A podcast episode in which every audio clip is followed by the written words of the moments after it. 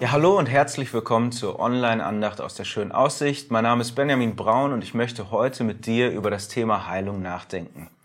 Als Bibeltext habe ich aus dem ersten Kapitel des Markus-Evangelium die Heilung des Leprakranken ausgewählt. Es kam zu ihm ein bettelnder Leprakranker. Der fiel vor ihm auf die Knie und sprach, wenn du nur willst, dann hast du Macht, mich zu reinigen. Da wurde Jesus von Mitgefühl überwältigt und er streckte seine Hand aus und berührte ihn. Er sagte, ich will, sei rein. Sofort verschwand die Krankheit und er war rein. Ja, wir sind mitten in der Corona-Krise. Wir haben alle jetzt ein paar Wochen Social Distancing hinter uns. Kein Händedruck, keine Umarmungen. Das ist schon echt gewöhnungsbedürftig. Manchmal rutscht einem noch die Hand aus und dann fällt einem ein, ach nee, man soll sich ja nicht grüßen.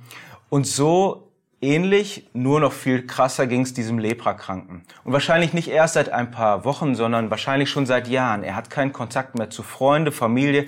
Er durfte keinen berühren. Und das wahrscheinlich für den Rest seines Lebens. Diese Krankheit galt als nicht heilbar. Und er war nicht nur krank körperlich, er war nicht nur krank in der Beziehung zu seinen Mitmenschen, sondern auch die Beziehung zu Gott war gestört. Er galt als kultisch unrein. Deswegen diese Sprache, du kannst mich reinigen. Er durfte nicht am Gottesdienst teilnehmen, nicht in die Synagoge und erst recht nicht in den Tempel. Er hat also ein dreifaches, dreifach unter dieser Krankheit gelitten. Und jetzt kommt eine ganz schwache Hoffnung in ihm auf, als er von diesem Jesus hört. Dieser Jesus, der heilt Menschen, der hat Vollmacht von Gott, ein echter Mann Gottes, und er kommt zu ihm und er bittet ihn um Heilung. Und er sagt diesen Satz, der ganz tief blicken lässt. Wenn du nur willst, dann hast du die Macht, mich zu heilen. Also er hat nicht an Jesu Macht gezweifelt. Er hat nicht gezweifelt, dass Jesus ihn heilen kann. Aber er hat daran gezweifelt, dass so jemand wie du so ein Mann Gottes etwas mit so jemandem wie mir, einem Unreinen, einem von Gott gestraften zu tun haben will. Und dieses Bild des, des Kranken, der sich niederkniet, der bettelnd vor Jesus liegt, das überwältigt Jesus. Und Jesus lässt sich zu einer Handlung hinreißen. Er steht da, er wurde von Mitgefühl überwältigt. Er schlug ihm auf den Magen. Und er streckt seine Hand aus und er berührt den Typen ganz einfach. Er fasst ihn einfach an. Etwas, was total verboten war. Diese Unreinheit war ansteckend, nur diesmal nicht. Diesmal geht es andersrum. Nicht die Unreinheit des Kranken macht Jesus unrein.